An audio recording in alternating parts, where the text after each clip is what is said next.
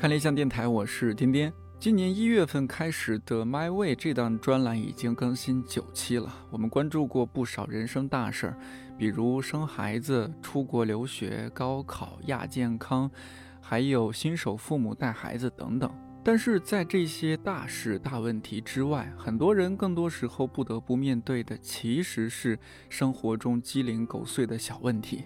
电脑崩溃了，做了几个小时的方案没来得及保存。头发剪丑了，恨不得理发店隔壁就是帽子店。周末早起洗漱化妆，连逛街的衣服都搭配好了，却被朋友临时放了鸽子。还有什么上班打卡发现迟到一分钟，坐高铁遇到爱哭闹的小孩子，去饭店忘了说免香菜。今年最绝的可能是刚到哪个城市，哪个城市就升级成高风险地区了。这些事儿说大不大，大多数也不涉及生死和命运，但牙疼不是病，疼起来要人命。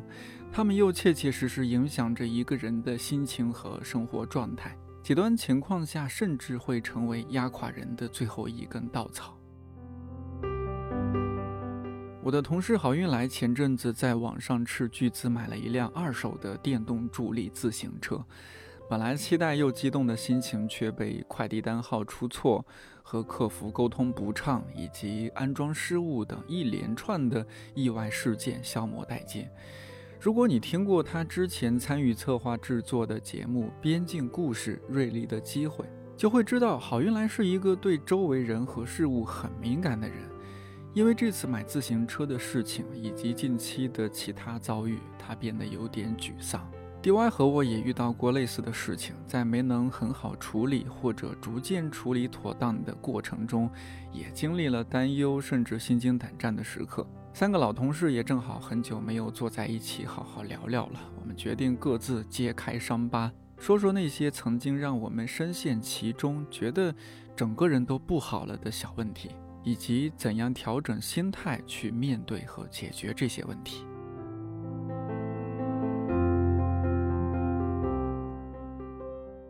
你的眼睛好真诚啊！现在，因为我要真诚的恭喜郝云兰老师，是巨资三千块钱买的自行车，终于是一个能够骑的状态，停在公司的楼下了，还绑在了一棵树上。他刚跟我说那棵树很可怜。国庆期间有一天，我正漫步在东城区还是西城区的胡同那边，然后收到他的微信，就说：“哎，有没有什么自行车的什么推荐啊？你觉得骑自行车上班怎么样啊？什么的。”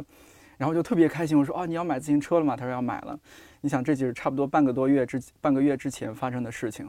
结果呢，这个事儿就节外生枝了。我这周吧，应该是我说：“哎，怎么样？自行车到了吧？”他说：“哎，脚蹬子安反了，坏了，骑不了。”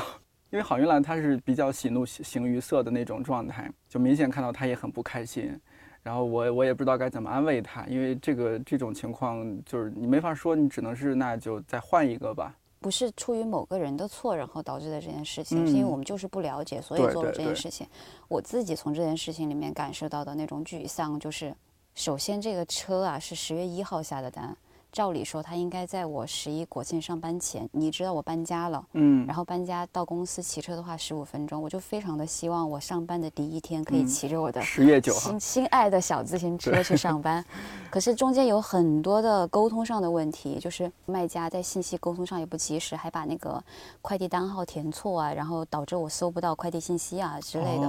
反正就是来来回回催催催催，一直到十三号我才收到自行车，从一号一直到十三号。收到自行车吧，就是整个过程，小田也是一直在，因为我买自行车的大部分原因是他建议我说可以去买这样的一个电助力的自行车，比较适合我，因为我不会骑摩托车，我很想要摩托车，但是我骑不来。就是他中途就一直跟我确定说你的车到了没，因为他很想帮忙帮我把那个车弄好，然后又加上他跟他女朋友也想要考虑说要不要买一辆自行车，所以他想我的车来了帮我安装好，然后他试过之后再考虑他要不要。再买一辆，所以就是我整个过程当中，我自己也会想要骑自行车。小婷也问我，然后外部的压力跟内部的压力就导致我很紧张、很急，导致我在跟那个卖家沟通的时候，我也处在一个非常紧张的状态。然后车来了之后，以这种紧张的状态，我们就去安装。下午五点钟，你知道现在北京天黑的特别快，乌漆抹黑，铺了一块那个，把那个外包装拆了，铺在地上，我就跪在那个地上在那安装。我 就是我难以置信，我处在那样的一个。状况里面，嗯就是当时的情况就是很沮丧，然后小田要上去开会，哦，然后我自己又拧不动那个，又很使劲儿，后来没有办法去拜托旁边的一个大哥能不能帮我看一下，然后他才告诉我脚蹬暂反了。就是过程当中有很多我没有顺势而为的地方，就是我没有顺其自然，用我人为的力量想要去改变这件事情的走向。然后那个沮丧就在于，我发现，呃，小田说的那句话就是大力有可能不会出奇迹，有时候带来的是悲剧。然后我就被这种自己的着急忙慌被给反噬了，所以我当下的那状态都是一个很沮丧的状态，以至于后面几天我都不想要再提自行车这件事情。然后包括今天，即便这个车已经安好了，我心里还是不是很想要把我的注意力放在那辆车上。所以小陈让我去试车，我也不想要试，我就想要放下它，放下它。之前我拿的太用力，我就好嗯难受。我现在就不想要把它当一个很特别的存在，我就想要让它变到我的背景世界里，而不是要在我的前景世界里。对嗯，就是因为这件事搞得不太顺利。我觉得这种情况都有，我们平时都有遇到过。就是你本来想这个事儿啊，什么日子做到什么步骤，到什么进度，它一定会非常顺利，但最终它就经常是会和你想象的背道而驰的发展着。就像你说的，大力有可能不出奇迹，出的是悲剧。这种事情我也遇到过，主要是在工作上。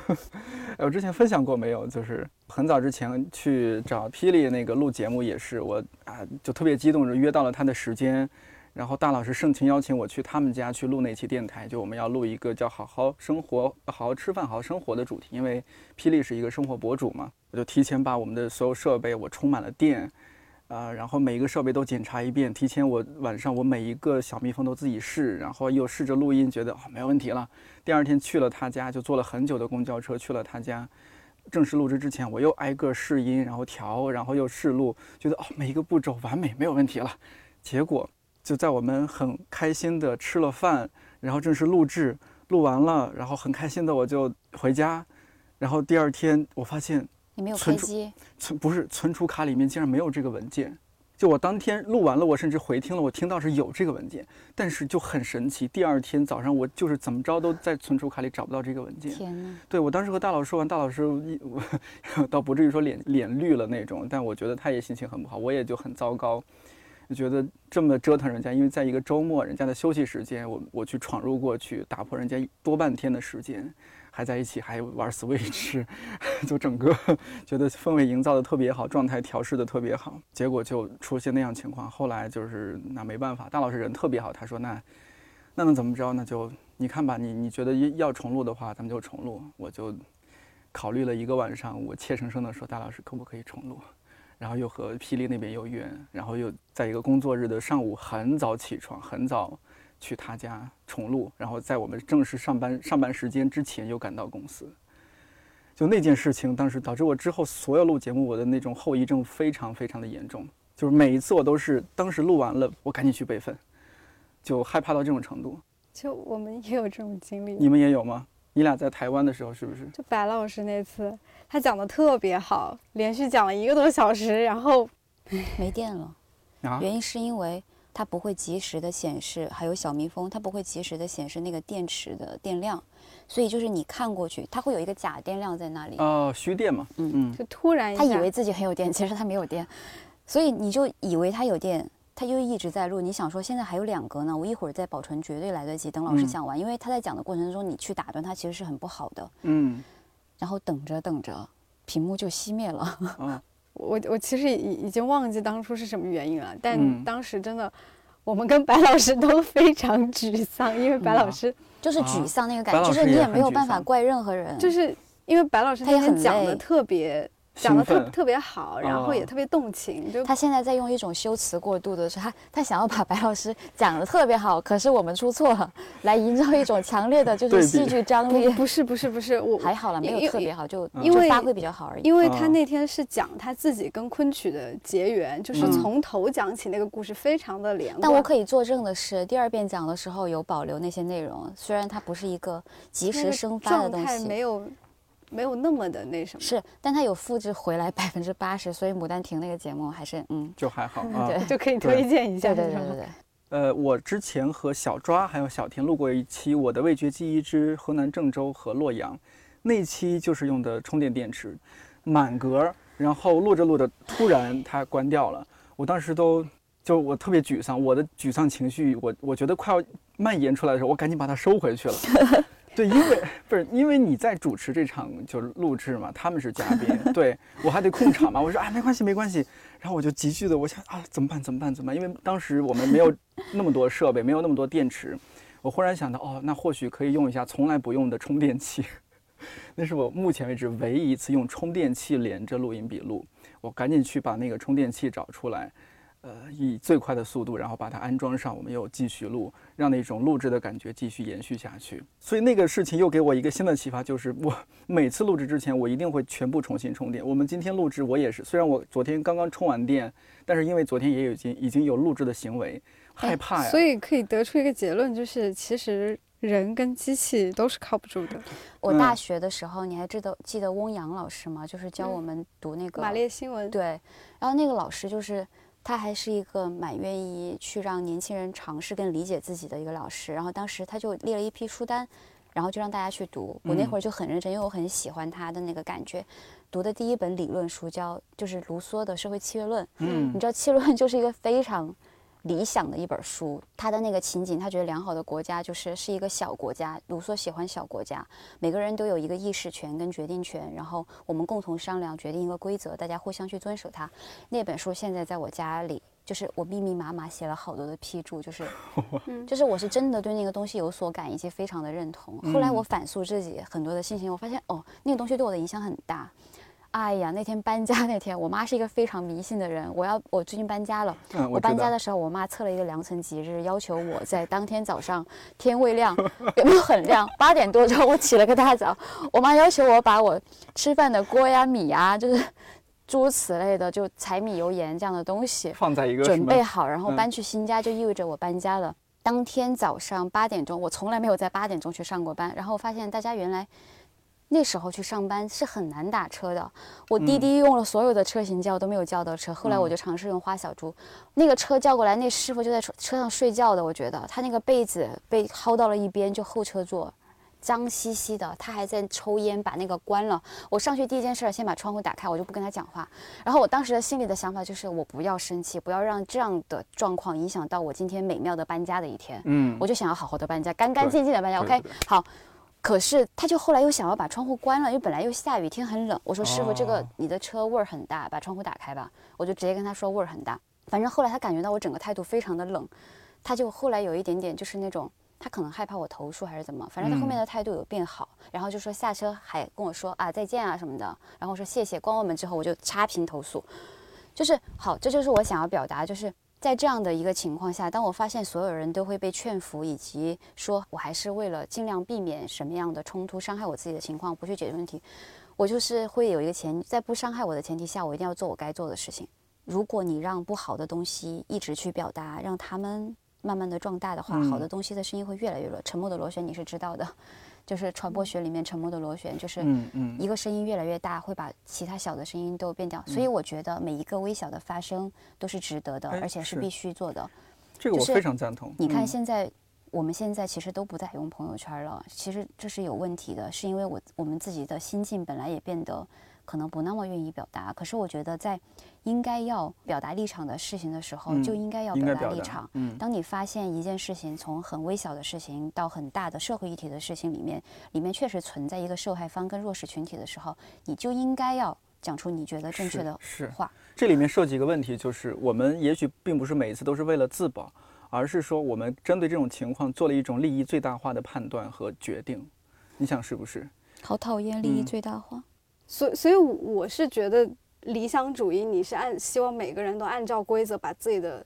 工作做好，但现实就是做不到。做不到的时候，我们怎么办？我觉得有很多人都没有好好的，就是认真的对待这些事情。就如果你真的是想，我刚刚也说了，就是事情肯定。难以避免会出现一些问题跟犯错，可是问题是在于我们要是一个能够自我反省的一个状态，能够去修正。我我们只能要求自己，我们完全要求不了别人。是的，要求不到，就是别人也不会听你的。或者说，你有好好管好自己吗？有很好的要求自己吗？其实也并不是我有时时刻刻好好的要求自己，我觉我觉得这个这个说说说不到自己的头上，就是嗯当你面对一个跟你的行事规则和自我要求不一样的人，不一样的嗯人，甚至是一个非常底线都不一样的情况的时候，但是你知道吗？我在要求的这些事情，我不觉得它是一个我很私人的个人喜好我我知道，但原因导致的但但就是是一些功德。就是，嗯甚至我有一段时间，我碰到很多这种连续的事情之后，我就觉得，嗯，中国最应该加强的是 教育，就是我觉得教育是应该会教嗯到基本的形嗯式的规范，就是其实，呃，我我们家现在有很多小孩儿，就是那种特别小的，然后那个他们只要有玩具，哪怕是别人的玩具，他只要拿到手上，别人要来拿的时候，他攥得紧紧的。然后我就在想，就是人从小到大，其实就是可能就是一个本来就是动物嘛，它就是一个被被社会驯化的一个过程。嗯，然后看驯化到什么样的程度，有的人驯化的没有那么高。嗯，虽然说社会契约好像是有一个惩罚，大家就是应该去遵守，但说实话，就哪怕是我们我们三个人，就是其实那是基础素质还可以，但是我们其实也不知道法律规定的每一个条文它是什么样子，我们可能只知道一些基础的，欠债要还钱，杀人要偿命，就是一些很基本的规范，就其他的好多规范都是在慢慢的碰到的时候，所以我我是觉得人要对自己有要求了。嗯对，但是有的人能意识到这一点，有的人人意意识不到识不到。比如说，我可能曾经很看不惯某个人，我觉得他好像每一件事情好像都是对标着我来的，但是就是可能在某一个事件或者什么的，就我会发现其实并不是那样的，就是因为我有经历过那样的时刻，所以我现在有的时候就是假设是一些平常跟家里人的，或者是跟同事朋友之间的，就是我可能会先多后退想一步，其实我们都是差不多的人，没有什么贫富差距或者是教育差距差的很多的情况下，其实每个人对自己都是有一定的要求，以及说希望事情是往一个比较好的方向去发展。只不过说每个人的行事方式，甚至于包括说说话方式不一样，所以有的时候会产生误会。比如说你感你你觉得你感受到了一种言语暴力，但是他可能并不是想要暴力你，但是他还是无意伤害你了，这是这是一个事实。如果我感受到了委屈跟被伤害的这样的一个情绪，为什么首先我先要去吞咽这个情绪，冷静下来去解决？当然你，你你会跟我说，因为在这样的一个前提下，你其实最终的目的是为了让自己好过，因为你纠缠在那种不快乐的情绪里面，你还是会不快乐。可是问题就是在于这个社会，就身边碰到的人总给我一种感觉，就是他首先要求人们接受。这是之前我们在录那个节目的时候，我讲了一句大话，就是说，生活还是实事求是，什么还是喜欢大家接受了，然后去嗯，解决。生活是实事求是后来我，觉得不对呀、不对呀、这个话就是，嗯事实是那样，那样会让你好过，实事求是，接嗯受了，解决它，然后事情就完了。可是有啥意思呀？这样过着。你说的是是生活不喜欢对抗者，喜欢的就是生存者，是吧？你觉得现在现在觉得好像我这句话不太对还是一直，在对抗我我我有的嗯时候就是、就是你刚刚说的那个，我突然想到一句话，就是以前那种中学很，就是中学大家不是看安妮宝贝嘛，就有一句之前看来很矫情的话，就是说。伤口是别人给的耻辱，自己坚持的幻觉。假设说你言语中伤害了我，然后我理解你并不是想伤害我，甚至说以我对你的了解，我知道你对我的那个评价或者是那个话，可能只是有一些情绪，以及说你表达不精确，你选择了那个词语，你并不是真的那样子去认为我。首先，我心理上是好过的；另外一个，我会想说，为什么我这么在意你的出发点？因为我觉得你的那个出发点对我是重要的。你是真的想要攻击我，让我不舒服，还是说你在表达的时候由于不精确，或者是有情绪，或者是种种原因，或者是我自己对那个词比较敏感，所以你对我造成了伤害，那我会说，OK，郝云来不是他本意想要伤害我，只是他现在这个让我感觉到有点不舒服，那我可能会在冷静下来跟你说，我说你其实这样说我我会很不舒服，因为我并不是这样的一个人，就好像我也跟你有说过嗯。类似的话，以及我记得之前我也有跟你说一个，就是说我我希望你相信我，相信我的用心，就是我做一些什么样的决定，或者是不管是你表面上看到什么，你能相信我，我是帮你争取的，或者是我是站在你这一边的，就不管你表象看起来是怎么样，至少我的出发点是这样。但你这样的例子、就是，我自己是一个很看重出发点跟用心的人，我是会被那种真正不好的用心和出发点伤害到，但是我现在已经不太会被，就是大部分情况下，我觉得我已经比较平和，是因为这个原因。我好像还没有对一种友不友好的行为，我没有对这些事嗯情脱敏，我我还是会被他们嗯伤害到。我之前也跟你表达过，就是很多人他不给别人了解他的机会，他也嗯不给别人就是理解他的机会，就是我不想了解你，我不想让你了解我。你觉得你是不是这样的人？其实我我之前有有碰到过，就是那种非常非常明显的我不会，我会表达。恶意，然后我就大哭一场，然后事情好像 解决了。大家就来问你怎么怎么了，我就说我觉得他在排挤我，嗯 然后那个后面那人就承承认说我是我是真的排排挤挤你，因为我感觉到了危险，就是嗯，我好像跟他就是他们俩互认为那种就 best friend 那种。哦又是他的高中友谊，我已经听过 N 遍了这个故事。不是，就是那那个是是真真的恶意，然后我会去通过我的方式，就是想搞清楚原因。可能那个时候就是趴在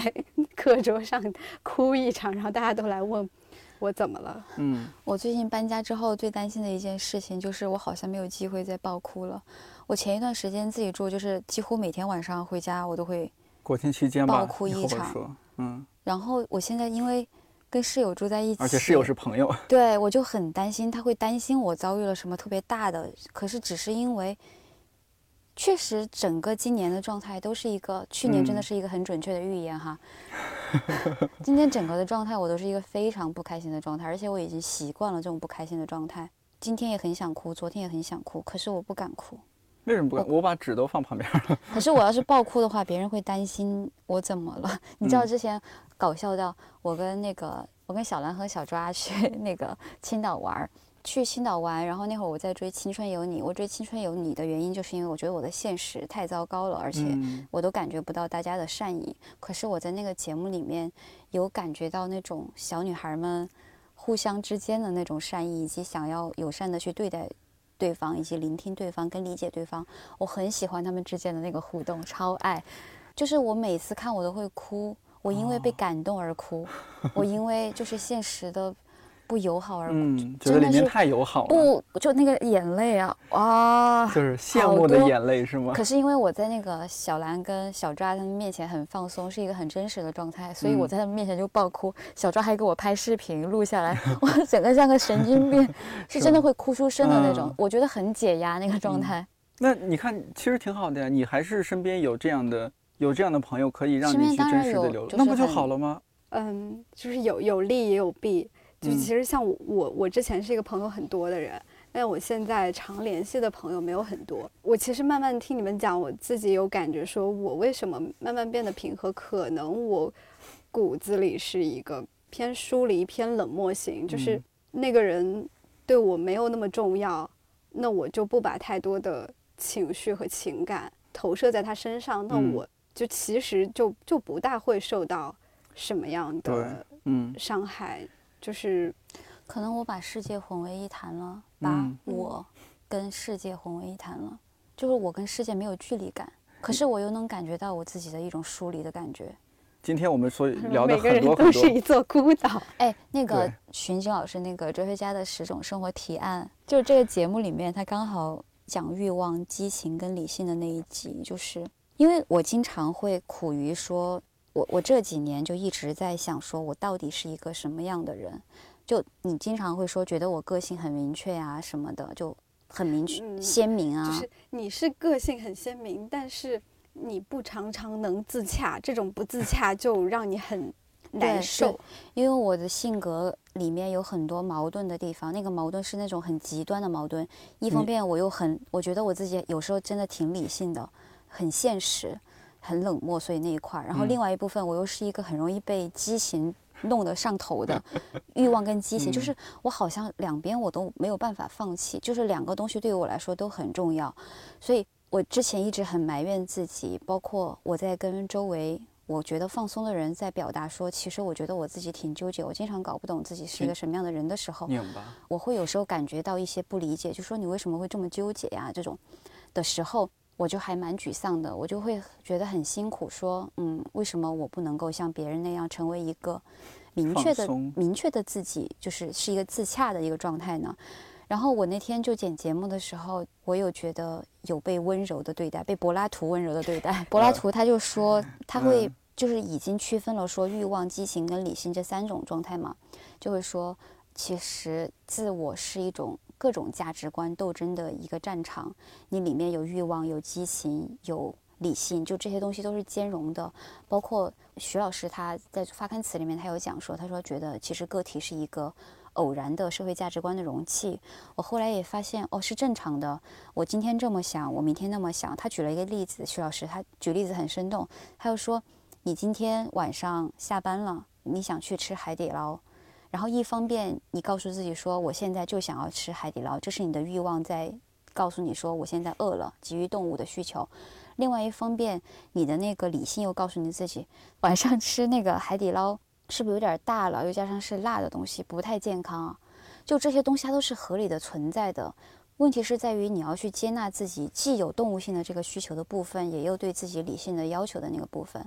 但是呢，我现在还没有听到政治哲学那部分，因为后面才有一个解决方案。所以我现在就说好，OK，我现在接纳了我的欲望，也接纳接纳了我的理性，然后我去尽量的让我的激情去引导我的理性跟我的欲望。可是接下来我要怎么去做呢？我还没有听到柏拉图的答案，所以接下来那个会在下周四，等到我到时候剪到那一集，也许我会有答案。我但如果真的面对这种现实问题，就是你一方面你自己想去海底捞，但另一方面你又觉得这不健康，这太辣了。我最近倡导想要的东西就要得到，因为我发现生活当中有太多的无奈得不到。你知道我签这个房子，就现在搬的这个新家，嗯就是我本来在这边是有半个月的租期还没有到的，嗯我其实是可以过半个月再去签，可是我这边的房其实很贵，然后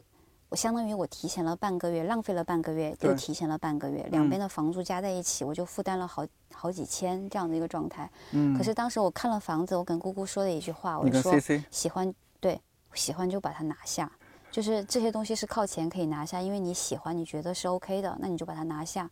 因为有太多你得不到的东西跟无奈的东西，所以在你这是你可能够控的嘛？可控的范围嗯内，就尽量去争取你用你的激情去想事情吧其实。这是一句 我想了一句很朴素的话，就是、嗯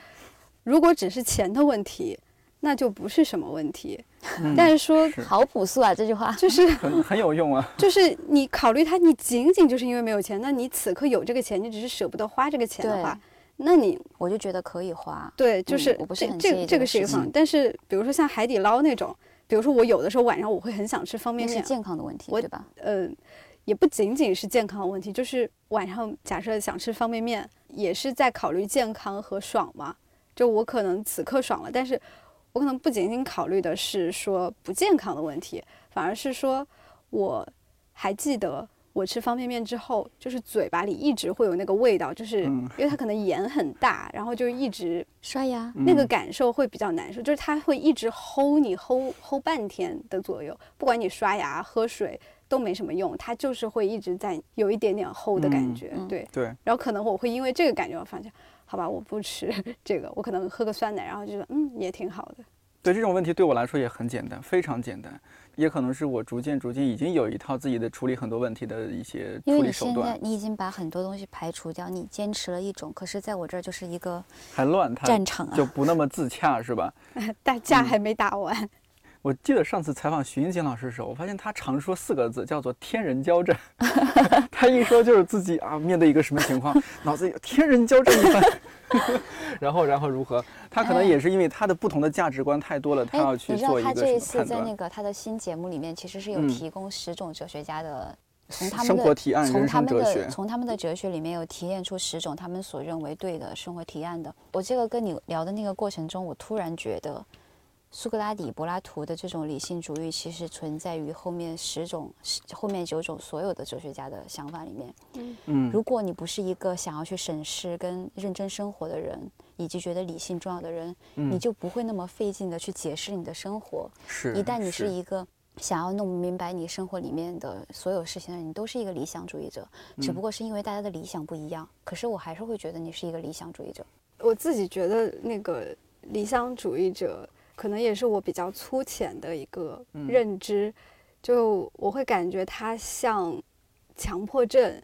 就是强迫每个东西它都规制好，在它该在的地方。但是当我们把这种，比如说对自己家里的强迫症投射到世界上的时候，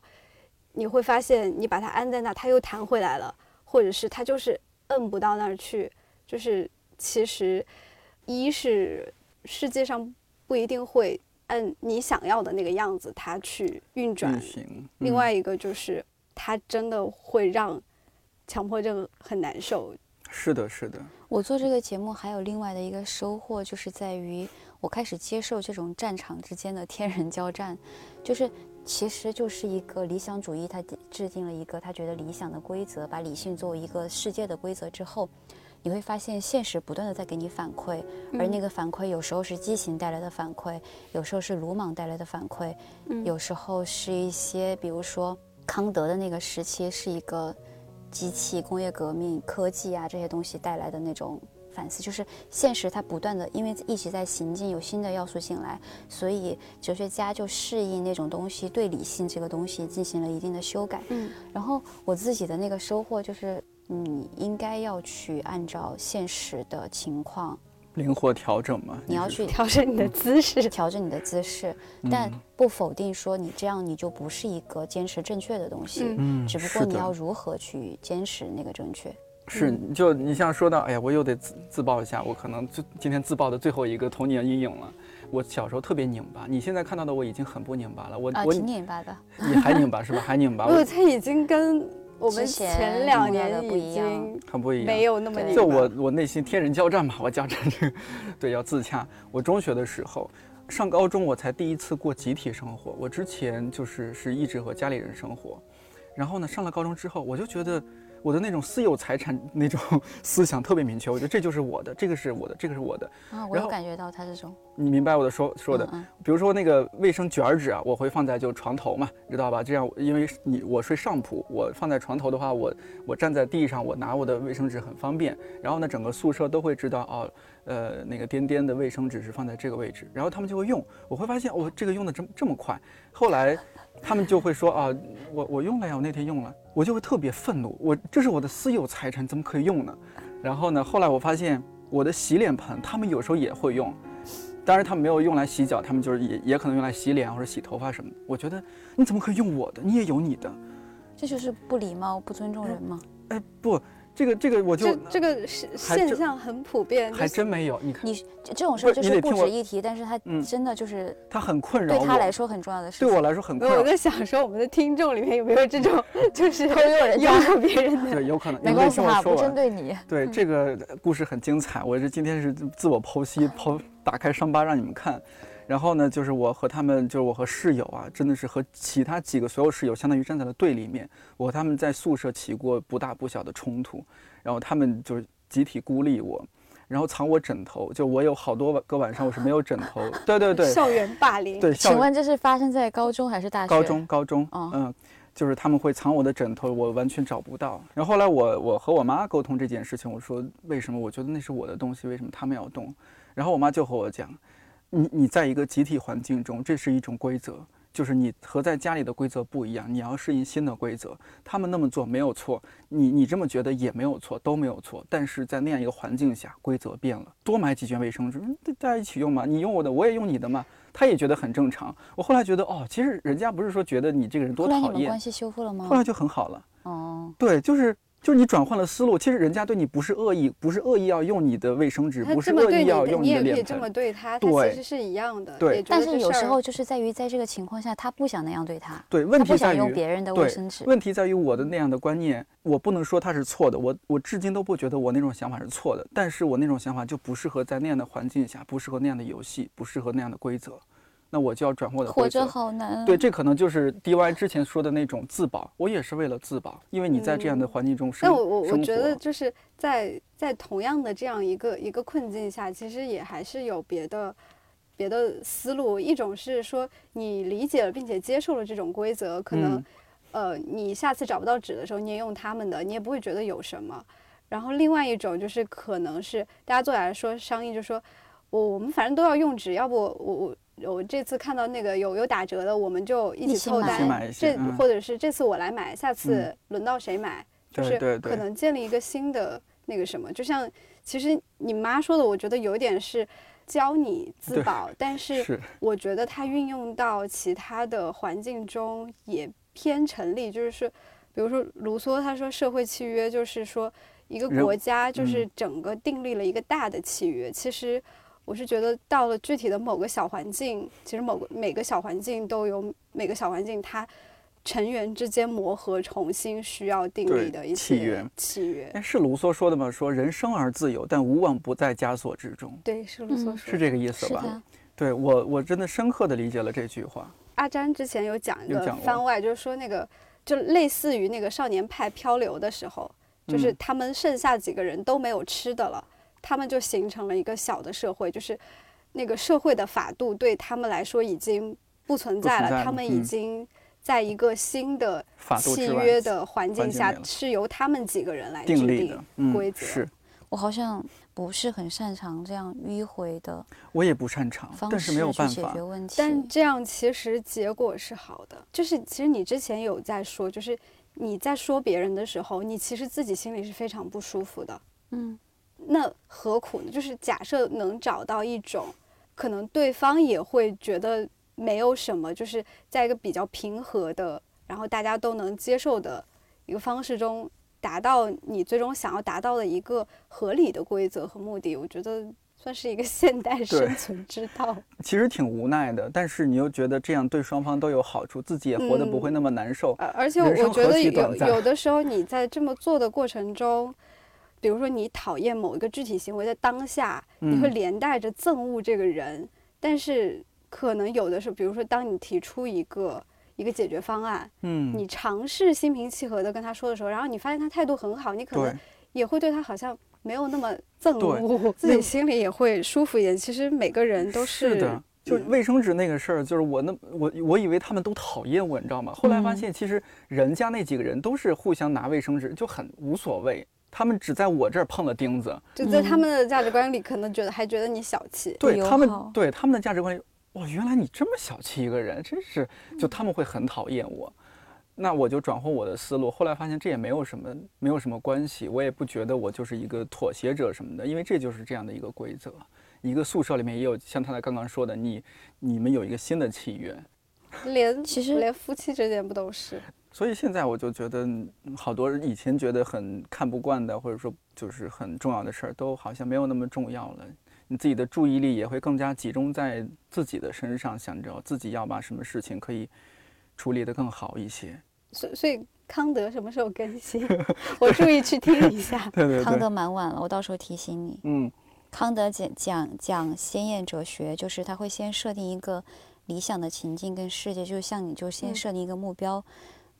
然后我去想怎么去到达这个目标，目哎标先行，然后再想决策如何去走到他那个地方。但他的问题那个 bug 就在于，嗯他没有去论证那个目标到底是对的还是不对的。嗯，他先设定一个理想的东西，可是我们都不知道这个理想，因为理想没有发生嘛，它是一个愿景，那你就不知道当愿景实现的时候会带来灾难，还是就这就是他的 bug。但是接下来马嗯上又会有哲学家提出新的东西，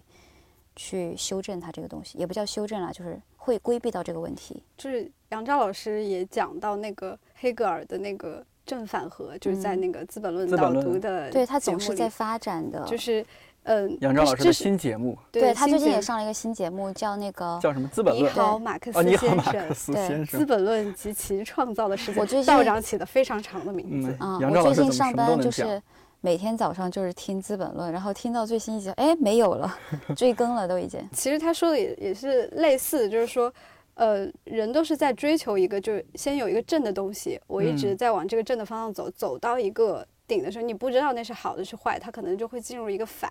然后嗯再到对，正义膨胀就会变成反。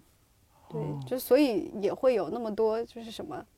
就是那种超级英雄后面有那种暗黑或者反思系列的那种嗯电影嘛。刚好那个马克思他年轻的时候，其实受黑格尔的影响是比嗯较大。在那个哲学家的十种生活提提案里面，其实也会有讲到黑格尔。我自己我听那个马克思这节目，我自己的那个感想，我之前有跟你交流过，就是我觉得《资本论》这个节目，它也是一种从马克思出发，他所看待世界的方式。嗯就马克思所理解的世界就是《资本论》里面的那个世界，而哲学家的十种生活体验里面是十种不同的别的哲学家，你可以理解为他们所看嗯到的那个世界。所以杨超老师是不是还有一句话，就是说，其实对于我们比较局限的个人来说，如果其实我之前有讲过，嗯当个人经验不够丰富的时候，其实你应该如何去把你的经验丰富化呢？就是你可以去看人类优秀人类他们的一些经验，前人让你经验，把你的经验丰富化。那这个办法就是你去阅读经典，去了解一些嗯已经成立、值得推敲、被留下来的一些思想，比如说马克思，比如说哲学家的十种生活提案里面所，提到的那些时政哲学家嗯他们的哲学。是嗯我这还有我们古老的东方哲学：水善利天下而不争，夫为不争，故天下莫能与之争。你说到这个水的性格，其实嗯王瑞云老师他之前就是在《西方艺术三万年》这个节里节目里面，他自己就是在对比中西的时候，他会嗯觉得西方的东西不管怎么走怎么走，最后他总会走到一个中东方哲学的那个终极里面去，就是因为西方它我发现太过于好多那个学习西方，最后他都会回到对对对像嗯白老师也是，嗯从东方出发到西方，结果回来还是会回到是，是而且包括我们，我们也知道了解了一些什么艺术家、哲学家，嗯你会发现它里面的那些启发，很多东西也是被东方的东西所启发，嗯，就是有带着那点儿有那个味儿。等等着你这个这个一共是一百集是吧？一百集现呃在差不多哲，学的哲学家的十十种生活提提案是？吧？从一共100苏格拉底到萨萨特特的人生哲学，一共一百集。嗯，现在已经快把那个理性主义就是更完了。嗯我我从理性主义那个地方收获挺多，虽然啊你会觉得它是一个太过于理想，以及貌似显得有些那个叫什么倔那个词，你叫什么轴的那嗯种拧巴但它就是给我的那个启发还挺多的。啊。哲学节目是要跟什么时候完更啊？哇有一年多吧。哦，那么对，因为每周只有两集呢。好，这样咱们等完更了，哎，等完更了之后，你先听我说完你，你先听我说啊你，先听我说剪刀。石头布，女士优，哎来，剪刀石头布。女士优先，你刚才剪刀石头布，你为什么要女士优先？剪刀石头布，我我刚顺剪刀石头布，快！我刚三，我刚快顺顺着剪他那剪个话可以三说下来二，来，现在他说吧，三他说吧。好吧，那第二说。就是呃，因为郝运来刚刚说到他那个对那个理理性主义那部分，其实对你影响还挺挺大的，我挺有共鸣的有很。有感触。嗯嗯就是嗯，其实你也有说到说后面的其实都是从他那个生发出来的，嗯，就是就是我觉得后面的里面都有理性的影子在。，对，所以我是觉得可能跟到后面，不管是对你还是对大家，可能都会更有启发，因为大家可嗯能最开始原始都是一个比较拧巴、比较轴、比较一条道的状态，然后看后面的那些哲学家他怎么用那种更多样的一种方式，那种真的不是瞎掰，真的是有论证，就会让你服气的那种，就是他是说理的那个状嗯态。咱们这样，我我今天因为时间差不多了，我我觉得咱们之后有可能的，咱们也不要那么强硬，就是等这个节目更更完了谁谁肚子响啊？我的我的很响吗？我饿了。我都能听到。我今天只吃了一个脆汁鸡腿。啊，那不得行。对，等等这个哲学节目更完了，看如果有可能的话，咱们三个人再聊一期，到时候再看看看大各家观点有没有什么变化。对对对，各自的状态和我们回过头来看半年多一年前这次讨论，看自己的变化怎么样？好吧，好好到时候再看，好吧？好咱们这期就这样哈，要不然嗯我怕一会儿打起来，你不是也饿了吗？该吃饭吃饭哈。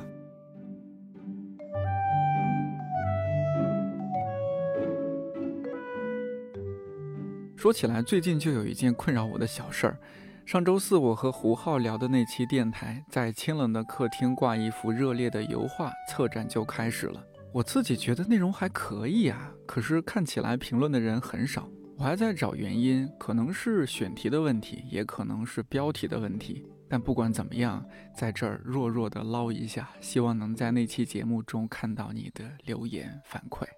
本期年华特约专栏《My Way》由看理想与一元酒庄联合出品。新专栏从今年一月开始，每月更新一期，一共是二期。我会找不同的朋友一起聊聊那些现实又令人忧心的问题，也会呈现因为不同思考和选择所经历的不同人生状态。十月三十一号，我会和大老师还有美理想编辑部的猫爷蓝妹一起去上海参加由 Professor China 主办、小宇宙 APP 首席合作承办的。播客新声浪活动，希望有机会可以和你偶遇，到时候聊几块钱的。看理想电台，我是颠颠，祝你早安、午安、晚安，我们下周四再见。